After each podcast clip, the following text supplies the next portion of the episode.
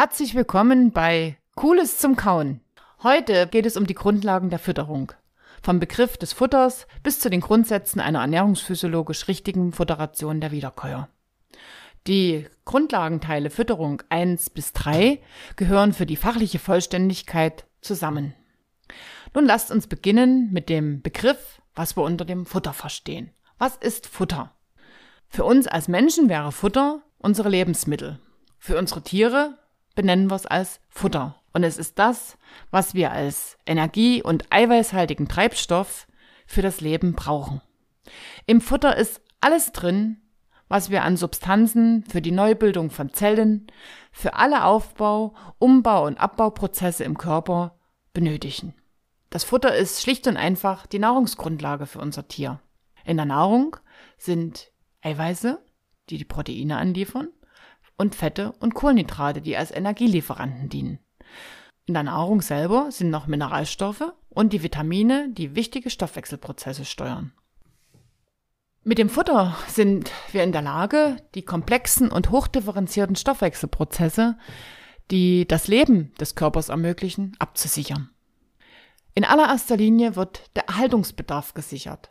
Erhaltung, Erhaltung des Körpers. Und das natürlich gesund erhalten des Körpers. Dafür haben wir wichtige Vorgänge, die ich gern mal nennen möchte. Das ist in allererster Linie der Herzkreislauf im Blutkreislaufsystem. Hier werden uns die Nährstoffbestandteile angeliefert. Sauerstoff, Eiweiße, Fette, Kohlenhydrate, Mineralstoffe, die Hormone, Enzyme, alles, was wir benötigen, um in unseren Zellen, in den einzelnen Organen wichtige Prozesse ablaufen zu lassen. Voraussetzung dafür, dass in den Herzkreislauf der Sauerstoff eingebracht wird, ist der Lungenkreislauf. Lungenkreislauf und die Atmung. Das ist ein weiterer Teil des Erhaltungsbedarfs, den wir benötigen. Dann das ganz große Thema, die Verdauung. Alle Verdauungsprozesse von der Aufnahme des Futters bis hin zur Ausscheidung von dem, was wir nicht mehr brauchen, wird über den Erhaltungsbedarf mit abgesichert. Und unsere Säugetiere beziehungsweise unsere Nutztiere haben, wie auch wir Menschen, Stoffwechselwärme, nämlich die Körpertemperatur, die wir absichern. Und da sind wir bei unseren Nutztieren, beim Rind mit 38 Grad, 38,5 in dem Temperaturbereich, der zur Normaltemperatur zählt. Beim Schwein als Nutztier ist es ähnlich. Und alles, was drüber ist, wenn es in 38,5 nach oben steigt, dann hat der Körper sich entschieden, seine Stoffwechselprozesse zu beschleunigen. Und das bezeichnen wir ja bekanntlich als Fieber. Wenn der Körper Fieber macht, klingt erstmal sehr nach Krankheit, aber er versucht die Stoffwechselprozesse zu beschleunigen, damit Krankheitskeime, die in den Körper eingedrungen sind, eingeschlossen werden und schnellstmöglichst aus dem Körper rausgebracht werden, damit das, was ihn krank macht, nicht mehr drinne ist. Das sind die vier Prozesse, die erst einmal den Erhaltungsbedarf sichern. Und wenn die Tiere mehr im Futter bekommen als den Erhaltungsbedarf, dann ist alles das, was an Nährstoffen, Mineralien, Vitaminen darüber liegt, das kann dann in Leistungen umgewandelt werden. Und dann sprechen wir vom sogenannten Leistungsbedarf. Das sind im Übrigen die zwei wichtigen Begriffe, die wir dann noch benötigen, wenn wir Futterrationen erstellen. Erhaltungsbedarf Leistungsbedarf. Im Leistungsbedarf, da möchte ich mal einiges nennen. Da können wir mit den Kühen mal anfangen oder auch beim Schwein und bei dem Schaf, alle weiblichen Tiere, die in der Lage sind, Milch zu produzieren, die Embryonen produzieren, vorneweg, bevor der Embryo aus der befruchteten Eizelle entsteht, auch die Eizellenreifung mit fördern weiterhin dann die Heranreifung des Fetus und auch den Vorgang der Geburt, der ablaufen muss. Beim Huhn können wir noch als Leistung von Eiern sprechen. Beim Schaf, da haben wir die Wolle noch als gute Leistung, die sie bringen. Und wenn wir an die männlichen Tiere denken, dann haben sie neben dem Fleischbildungsvermögen, was sie haben als Leistung, das heißt also über die Zunahme, die tägliche Zunahme wird die Fleischbildung gefördert und beziehungsweise das Muskelwachstum, um das Fleisch zu erzeugen. Das brauchen wir für unsere Masttiere. Und die männlichen Tiere, die in die Zucht gehen, die brauchen natürlich funktionstüchtige Keimdrüsen, um dann ein gutes Ejakulat zu bilden, was in der Zucht verwendet werden kann.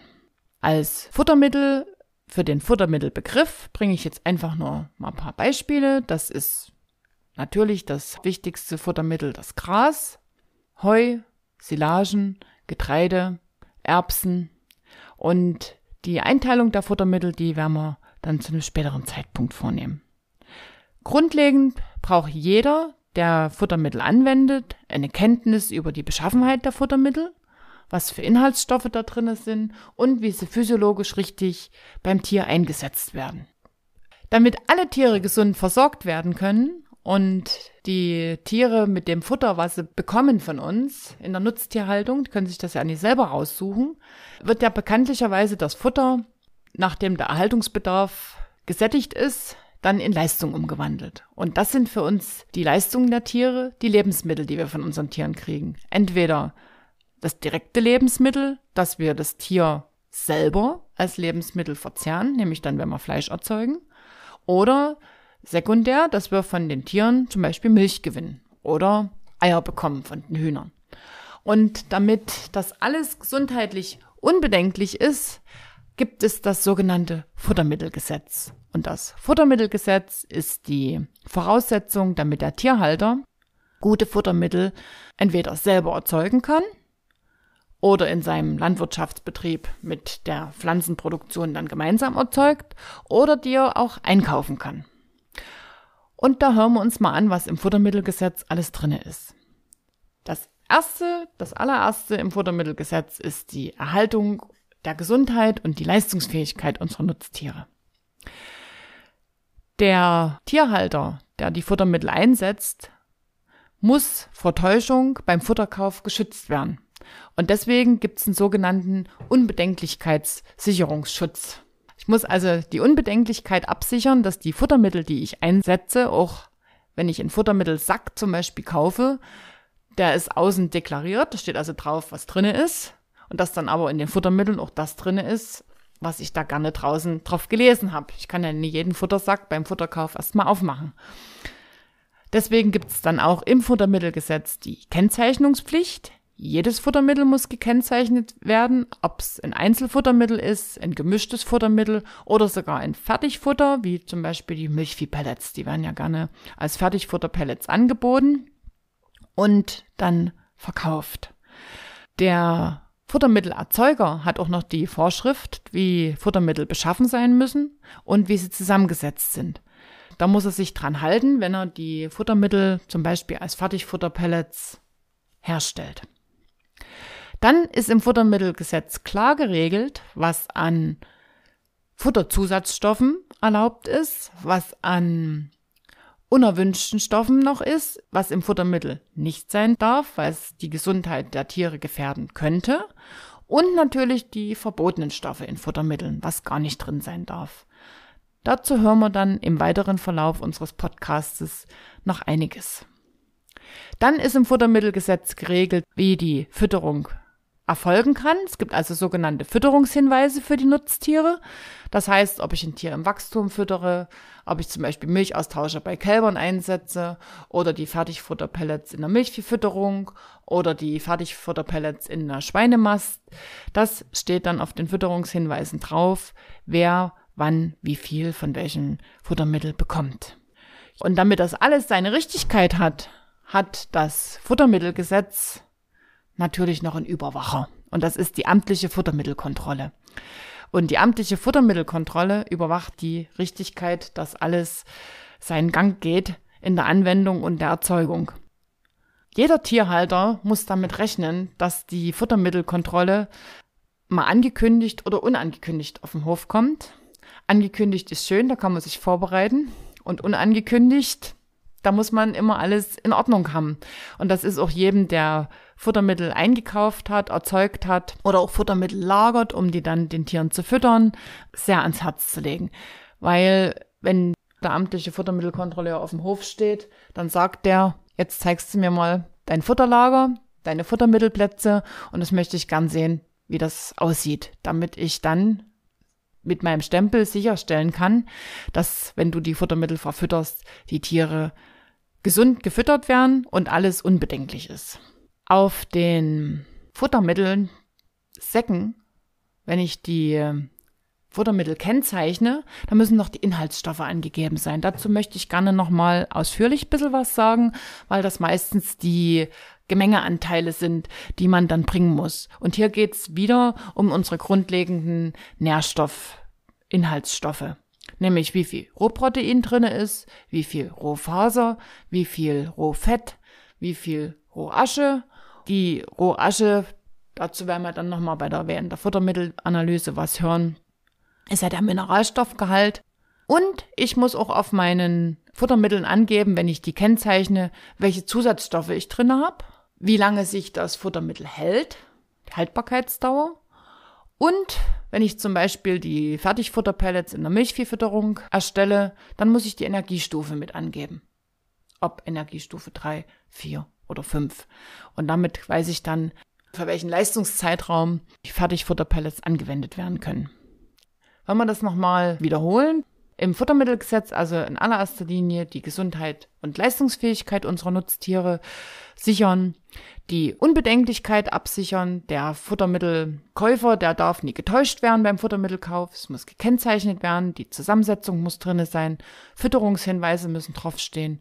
Und natürlich dann die ganze Frage der Zusatzstoffe, verbotene und unerwünschte Stoffe in dem Futtermittel. Und um alles richtig in der Anwendung zu haben, haben wir die amtliche Futtermittelkontrolle.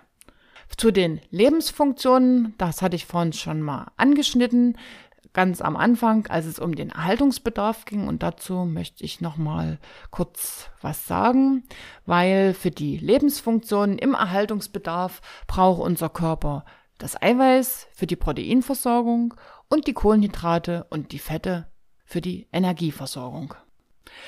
Wir hatten unseren grundlegenden Futtermittelbegriff schon besprochen. Und dazu ist 1864 in Göttingen-Weende die Futtermittelanalyse entwickelt worden.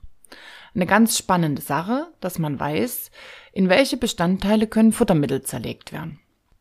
Und hier einfach nochmal die kurze Zusammenfassung, was beim Futtermittel in der WN der Futtermittelanalyse analysiert wird. Die Futtermittelanalyse, die nur schon seit 1864 so in den Grundlagen gemacht wird, hat sich bis heute in ihren Grundzügen nicht geändert.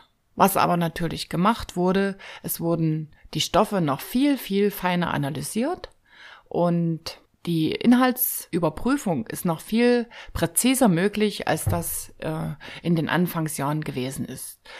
Heute hat man noch eine weitere amerikanische Methode dazu entwickelt, bei der neben dem Futtermittel auch die Umgebungsbedingungen des Tieres mit analysiert werden. Dass also alles, was auf das Tier insgesamt einwirkt, an Einflüssen aus der Umwelt, auch Einflüsse darauf hat, wie die Futtermittel verwertet werden.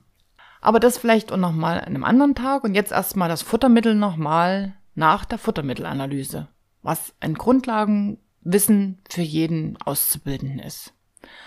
Als erstes wird das Futtermittel immer getrocknet. Im Trockenofen. Trocknen bedeutet weder backen, noch nur vor sich hin muffeln lassen, sondern es wird im Trockenofen getrocknet bis zu drei Stunden bei 105 Grad. In der Hauptsache macht man das deswegen, damit das Wasser aus dem Futtermittel herauskommt und ich nur die Trockenmasse übrig hat. Also nochmal Wiederholung. Das Futtermittel, ich entziehe dem das Wasser durch Trocknung und habe die Trockenmasse als Bestandteil. Die Trockenmasse selber kann in der organischen Substanz mit ihren drei Grundbausteinen, nämlich den Eiweißen, den Fetten und den Kohlenhydraten, als brennbarer Teil der Trockenmasse bezeichnet werden. Nochmal zur Wiederholung. Der brennbare Teil der Trockenmasse ist die organische Substanz, ist das Rohprotein, das Rohfett und die Kohlenhydrate. Und bei den Kohlenhydraten, da teilen wir nochmal ein in die nicht löslichen Substanzen, die Rohfaser, Zellwandbestandteile, die Zellulose, das Lignin, der Holzstoff war das, das war, wenn die Pflanzen ins spätere Vegetationsstadium kommen, und natürlich in die stickstofffreien Extraktstoffe, in die Zucker. Zucker lassen sich sehr, sehr gut verwerten, dann als Einfachzucker und werden aber von der Stärke, wie wir es in der Kartoffel finden, dann über die, den Fruchtzucker in den Einfachzucker zurückverwandelt. Nochmal, Trockenmasse, organische Substanz, die Eiweiße, die Fette, die Kohlenhydrate mit den löslichen und unlöslichen Bestandteile, einmal die Zellwandbestandteile und die Zucker. Und als zweiter Teil der Trockenmasse ist der nicht brennbare Teil. Das heißt, man nimmt das Futtermittel und verascht das. Und das, was übrig ist, das kleine Häuflein Rohasche, das sind die Mineralstoffe. Und die Mineralstoffe brauchen wir oft als Bausubstanz für den Körper. Zum Beispiel bei den Knochen. Das Calcium, Phosphor, Magnesium und auch sämtliche andere Minerale, über die wir dann auch noch sprechen werden, kann man hier was finden. Ich würde gerne, weil das Wasser aus dem Futtermittel einfach herausgezogen wurde, zum Wasser noch ein bisschen was sagen. Wer jetzt ein bisschen aufgepasst hat, hat gehört, das Futtermittel, wenn ich dem das Wasser entziehe, bleibt die Trockenmasse übrig. Und natürlich ist es umgekehrt genauso. Wenn ich dem Futtermittel die Trockenmasse abziehe, habe ich das Wasser übrig. Und zum Wasser muss man einiges sagen. Bekanntlich macht der Wasser nicht satt, sondern es löscht den Durst. Und in der Hauptsache dient es dazu, unsere Lebensvorgänge natürlich wieder ablaufen zu lassen. Zu 85 Prozent haben wir das in allen Zellen, in dem Blut und in der Lymphe. Also der gesamte Tierkörper zu über 85 Prozent besteht der aus Wasser. Für unsere Futtermittel ist es das Lösungsmittel für die Nährstoffe aus dem Futter, die wir dann, wenn die Futtermittel aufgenommen worden sind und die sich im Verdauungstrakt befinden, die dann zur Verwertung zur Verfügung gestellt werden. Dafür brauchen wir das Wasser, damit sich das aufweichen kann, damit die Nährstoffe herausgelöst werden können und dann in der Hauptsache vor allen Dingen im Dünndarm verwertet werden können. Ein ganz wichtiger Hilfsstoff bei der Futteraufnahme ist der Speichel. Speichel, der im Hauptsache in der Maulhöhle gebildet wird und dafür brauchen wir ganz, ganz viel Wasser. Ja? Der Speichel hat ja eine neutralisierende Wirkung im Verdauungssystem des Rindes, vor allen Dingen im Pansen. Den Speichel brauchen aber auch alle Tiere, die ein einhülliges Magensystem haben, um das Futter, was sie aufnehmen, besonders wenn sie viel trockenes Futter haben, das Futter eingeweicht zu haben und gleitfähig zu machen, damit es fließfähig in den Verdauungsschlauch hinabgetransportiert werden können. Dann im Kreislauf selber, im Stoffkreislauf, brauchen wir das im Blutkreislauf und im Lymphstrom, damit die Nährstoffe transportiert werden können. Der Zelldruck wird noch erhalten durch das Wasser und der Stoffwechsel reguliert. Und, wie wir vorhin schon gehört haben, unsere 38 Grad Körpertemperatur. Wenn wir die Körpertemperatur erhöht haben, das als Schweiß auch abgeben zu können. Dafür brauchen wir das Wasser. Das Wasser selber. Ich würde einfach jetzt mal noch was zu dem Wasserbedarf des Tieres erstmal erzählen und dann natürlich auch zu dem Wasserbedarf, den jedes Kilo Futter braucht, um verwertet zu werden. Das ist ganz interessant. Die Tiere, und da können wir einfach mal bei den Rindern anfangen. In diesem Falle besonders die Milchkühe sind die, die den größten Stoffwechselumsatz haben. Das sind die, die das meiste Wasser brauchen. Zwischen 80 und 120 Liter. Je nachdem, welche Milchleistung die bringen und natürlich, wie groß auch die Milchkuh ist. Deutsch-Holstein, Friesien saufen am Tag und in diesem Fall darf man ja wirklich mal davon sprechen, dass die Tiere saufen, brauchen über 120 Liter Wasser, wenn die 40 Liter Milch produzieren. Mastrinder, im Allgemeinen ja dafür für die Fleischproduktion, 20 bis 60 Liter Wasser. Und auch ein Kalb. Auch selbst wenn es bei der Mutter noch säugt, aber auch wenn es vom Menschen per Hand großgezogen wird, braucht am Tag noch nebenher 5 bis 15 Liter Wasser. Besonders in den warmen Tagen und den Sommermonaten muss immer Wasser zur Verfügung stehen. Das finde ich ist auch sehr gut geregelt in der Kälberhalteverordnung, dass ab dem achten Lebenstag eine Verpflichtung besteht, dem Kälbchen Wasser beigeben zu müssen. Eine Zuchtsau, das war die Sau, die Ferkel führt, also tragend war, Ferge geboren hat und die jetzt 28 Tage säugt, die braucht 12 bis 25 Liter Wasser. Das Mastschwein selber spannt zwischen 90 und 120 Kilo von eigenem Körpergewicht, das braucht 6 bis 10 Liter Wasser. Was kann ich sehen, wenn die Tiere unter Wassermangel leiden? Allererster Linie wird natürlich der Körper zusehen, dass er seinen Erhaltungsbedarf deckt und die Leistungen werden sinken. Ob es die Tageszunahmen sind bei den Fleischrindern oder ob es die Milchleistung bei der Kuh ist, das ist ganz deutlich zu sehen, wenn die Tiere unter Wassermangel leiden, sinkt die Leistung. Die Haut trocknet aus, die Hautfalten stehen dabei, wenn man dem, an dem Tier ähm, eine Probe mal macht Die Tiere stehen ganz häufig da mit halb offenem Maul, strecken die Zunge vor oder die hecheln. In den letzten Jahren war es ja immer in den Sommermonaten besonders heiß und musste man sehr auf die Wasserversorgung unserer Tiere achten. Was dann auch noch zu verzeichnen ist, dass die Tiere vermehrt liegen oder vereinzelt im Stall stehen, sich an die Fenster stellen, an die offenen Tore oder die konzentrieren sich an einer Stelle alle zusammen. Also immer wenn das so von den normalen Verhaltensweisen der Tiere abweicht, dann sollte man darüber nachdenken, ob mit dem Wasser was nicht stimmt. Die Wasseraufnahme, das ist natürlich auch technikabhängig und da müssen wir auf viele Dinge achten. Die würde ich auch nochmal alle zusammenfassen, äh, dass in der Hauptsache wirklich immer uneingeschränkt die Tränken in Ordnung sind.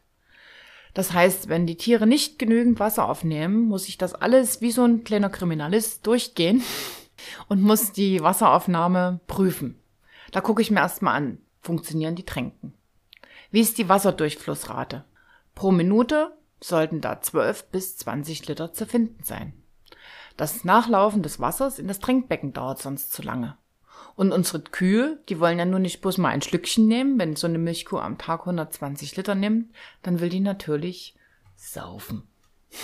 Und Kühe, die schöpfen. Ja, also Kühe nehmen ganz lange große Züge, die wollen sich da überhaupt gar nicht anstrengen. Da brauchen wir einfach bloß mal zurückdenken, wo kommen die Kühe her? Aus der Steppe. Wo müssen die hingehen? An den Fluss. Und das Trinken in der Steppe am Fluss ist ein ganz heikles Thema. Weil das ja schnell gehen muss weil es ja dann sein könnte, es kommt ein Raubtier und will sich ein Abendbrot holen.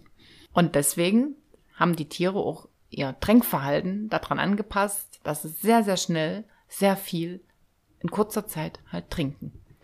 Und diese Verhaltensweise hat sich natürlich auch bis heute erhalten und sollte im Stall von uns wie nachgebaut sein. Ne? Ich muss also auch die Tränkbecken zählen, die, dass ausreichend Tränkbecken für die Tiere da sind die Größe der Tränkbecken anpassen, dann noch die Höhe der Tränkbecken und jetzt kommt's zum Wasser. Wasser sollte immer Trinkwasserqualität haben, nichts anderes. Weder unangenehmen Wassergeschmack noch brackiges Wasser, also Wasser, was gestanden hat oder noch Keime drinne sein können. Oder auch die Tränken verunreinigt sind, weil die Tiere natürlich vom Fressen kommen, die gehen saufen und dann bringen sie das Futter mit rein. Also Tränken muss ich schon am Tag da auch zweimal wieder reinigen und ordentlich sauber machen. Und jetzt kommt noch was, die Zugänglichkeit zur Wasserstelle. Die muss rundrum gewährleistet sein und darf auf gar keinen Fall blockiert sein. Also wie eine Sackgasse oder eine Engstelle, dass eben Tiere sich nie gegenseitig in diesen, in diesem Bereich einengen können. Ja, es sind da auch kleine Meister drinne, dass sie dann an der Wasserquelle wie Konkurrenz empfinden und versuchen, die anderen zu verdrängen. Und das ist ungünstig. Dann kann es dann passieren, es steht jemand in der Ecke an der Wassertränke und kommt dann nicht wieder fort. Eine ganz wichtige Sache ist, wenn Tiere erkrankt sind, also wenn sie mit den Klauen Problemen haben und nicht mehr aufstehen können und nicht mehr laufen können. Wenn die Tiere vielleicht gekalbt haben oder geferkelt haben, ne, also Jungtiere geboren haben und die können die Wasserstelle nicht erreichen. Wassermangel führt dann ganz, ganz schnell dazu, dass der Stoffwechsel brach liegt kurz nach der Geburt im häufigen Falle auch eine Ursache mit dafür, dass sie festliegen, dass sie also nicht mehr aufstehen können. Und dann muss ich dafür sorgen, dass wieder Wasser dem Tier zugeführt wird. Was mache ich da jetzt immer? Machen wir das nochmal zusammen. Ich sichere also immer ab, dass ich Trinkwasserqualität habe. Ich kontrolliere die Tränken täglich auf die Funktionstüchtigkeit, die Wassermenge und den Durchfluss. Ich reinige die täglich. Ich habe meine Tränkenanzahl und Tränkengröße auch entsprechend der Tieranzahl. Ich habe die frei zugänglich, keine Sackgassen, durchgeschlossene Tore. Und wenn Tiere auf der Weide sind, davon haben wir noch gar nicht gesprochen eben, dann muss ich immer dafür sorgen, dass sie eine Trinkwasserqualität haben. Ja, also keine stehenden Gewässer als Tränkequelle nutzen. Und wenn die Tiere krank sind, dann heißt's Eimer schleppen. Immer frische Wassereimer und möglichst in dem Fall das Wasser temperieren, mindestens auf Zimmertemperatur. Jetzt kommt nochmal dazu, das hatte ich vorhin schon mal angesprochen, der Wasserbedarf je Kilogramm Futtertrockenmasse. Das ist auch so eine Kennzahl, die man im Kopf haben muss. Bei Rindern je Kilogramm Futtertrockenmasse 4 bis 5 Liter Wasser, bei Schweinen, Schafen und Pferden 2 bis 3 Liter und beim Huhn je Kilogramm Futtertrockenmasse 0,5 Liter Wasser. Das heißt, wenn das Futtermittel durch die WN der Futtermittelanalyse in der Trockenmasse in ihrem Kilogramm bestimmt wurde, das Wasser entzogen worden ist, muss ich diese Menge an Wasser dem Tier wieder zur Verfügung stellen, damit es das Futter verwerten kann. Nochmal zur Wiederholung. Wasserbedarf je Kilogramm Futtertrockenmasse, Rinder 4 bis 5 Liter, Schweine, Schafe, Pferde 2 bis 3 Liter und beim Huhn 0,5 Liter Wasser. Was im Allgemeinen immer mit der Art des Verdauungssystems zusammenhängt. Und wenn man sich jetzt schon mal ganz kurz überlegt, warum das Rind schon fast doppelt so viel wie so ein Schwein oder Schaf, einfach, wenn man dran denkt, dass in den Pansen 180 Liter reinpassen, dann braucht man da viel Wasser, um das zu zersetzen. Kommen wir mal, nachdem wir jetzt das Wasser doch mal schon ein bisschen ausführlicher besprochen haben, zur aufnehmbaren Futtermenge. Was kann so ein Tier insgesamt an Futter aufnehmen? Und das richtet sich ja in der Hauptsache nach der Futtertrockenmasse und natürlich auch nach dem Wassergehalt. Aber die Futtertrockenmasse ist das im Futter, was uns satt macht, wo die Nährstoffe drinne stecken und die dafür sorgen, dass der Körperkreislauf versorgt ist. Hier merken wir uns auch die Faustzahlen für die tägliche Futteraufnahme. Das kann ich dann hochrechnen von jedem Tier. Das wird also immer je 100 Kilogramm Lebendmasse angegeben aus Grund- und Kraftfutter. Und hier sprechen wir von einer täglichen Futteraufnahme von drei Kilogramm je 100 Kilogramm Lebendmasse. Nochmal zum Wiederholen. Die Faustregel in der Milchviehfütterung für die aufnehmbare Futtermenge ist drei Kilo je 100 Kilogramm Lebendmasse. Ich kann jetzt also für ein 800 Kilogramm schweres Pferd oder eine 600 Kilogramm schwere Kuh oder ein 120 Kilogramm schweres Schwein meine Futteraufnahme berechnen. Das ist ja immer wichtig. Also es wird ja nicht einfach wahllos gefüttert, sondern es wird ja dann, nachdem ich die Futtermittel analysiert habe, eine Futterration erstellt, bei der ich mir dann überlegen muss, wie viel kann das Tier überhaupt insgesamt fressen, um dann zu sagen, was habe ich für Futtermittel, was haben die für Inhaltsstoffe oder wie kann das Tier dann äh, diese ganze Futternährstoffmenge auch aufnehmen. Eins ist noch eine Besonderheit, wie es auch immer so ist, weil dann das Verdauungssystem eingeengt ist. Das sind immer hochtragende Tiere, weil ja dann die, der Fetus oder die vielen Fäden beim Schwein, die 12 bis 15 kleinen Ferkel, die im Uterus der Mutter sich aufgereiht haben, dann viel Bauchraum einnehmen und das Verdauungssystem einengen. Oder auch das Kälbchen, was dann schon zwischen 30 und 40 Kilo in den letzten Wochen wiegt und das bis 40 Kilo Geburtsgewicht dann zunimmt, äh, dann den Bauchraum auch für das Verdauungssystem der Vormägen vor allen Dingen einschränkt. Also der Pansen hat hier einfach gar keine Möglichkeit, sich komplett auszudehnen. Und Jungtiere, natürlich, weil sie im Wachstum sind, da rechnet man immer ungefähr ein Viertel, 25 Prozent weniger. Ein Futtermittel einfach zerlegen. Ich nehme hier einfach immer ganz liebend gerne das Beispiel der Milch. Milch enthält ja, wie die Wissenschaft festgestellt hat, eine ganze Menge Wasser. Und es wird ja auch mit der Milch, die gemolken wird, in unseren Betrieben viel Wasser durch die Gegend gefahren. Aber natürlich neben dem Wasser, so wie wir unser Futtermittel vor uns zerlegt haben, auch viel Trockensubstanz. Wie viel ist das nun? Gerade bei der Milch, wir nehmen das jetzt mal kurz auseinander, sind 87 Prozent Wasser drinne, bleiben übrig 13 Prozent Trockensubstanz. In der Trockensubstanz, wie wir vorhin schon gehört hatten oder wiederholt hatten, ist der Anteil, der uns satt macht. Der Anteil an Nährstoffen, der brennbar ist und der nicht brennbare Teil.